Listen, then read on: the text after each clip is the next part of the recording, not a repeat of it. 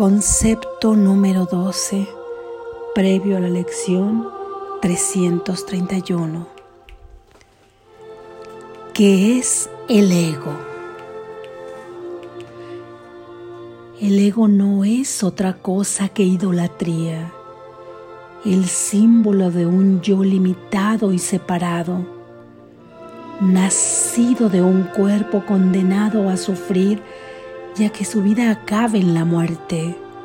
Es la voluntad que ve a la voluntad de Dios como su enemigo y que adopta una forma en que ésta es negada.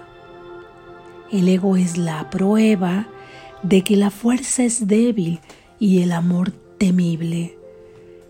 La vida en realidad es la muerte y solo lo que se opone a Dios es verdad. El ego es demente, lleno de miedo, cree alzarse más allá del omnipresente, aparte de la totalidad y separado de lo infinito. En su demencia, cree también haber vencido a Dios mismo y desde su terrible autonomía ve que la voluntad de Dios ha sido destruida sueña con el castigo y tiembla ante las figuras de sus sueños, sus enemigos, que andan tras él queriendo asesinarlo antes de que él pueda proteger su seguridad atacándolos primero. El Hijo de Dios no tiene ego. ¿Qué puede saber él de la locura o de la muerte de Dios? Cuando mora en Él? ¿Qué puede saber de penas o de sufrimientos cuando vive en una dicha eterna? ¿Qué puede saber del miedo o del castigo, del pecado o de la culpabilidad, del odio o del ataque, cuando lo único que le rodea es paz eterna, por siempre imperturbable, y libre de todo conflicto en la tranquilidad y silencio más profundos.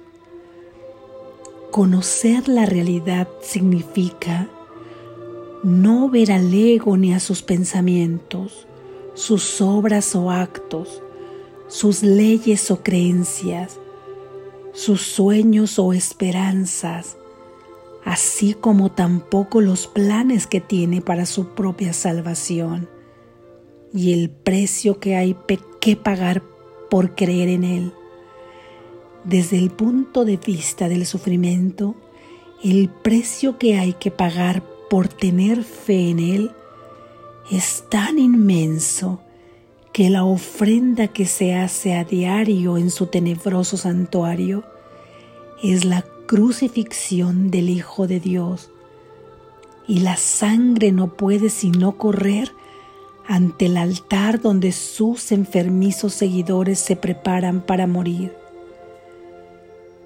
Una sola azucena de perdón, no obstante, puede transformar la obscuridad en luz y el altar a las ilusiones en el templo a la vida misma, y la paz se les restituirá para siempre a las santas mentes que Dios creó como su Hijo, su morada, su dicha y su amor completamente suyas y completamente unidas a Él.